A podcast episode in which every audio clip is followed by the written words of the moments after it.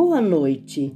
Hoje vamos falar um pouco do que já não é mais novidade para ninguém, que o nosso planeta ou o nosso mundo está enfrentando um vírus que está devastando os seres humanos.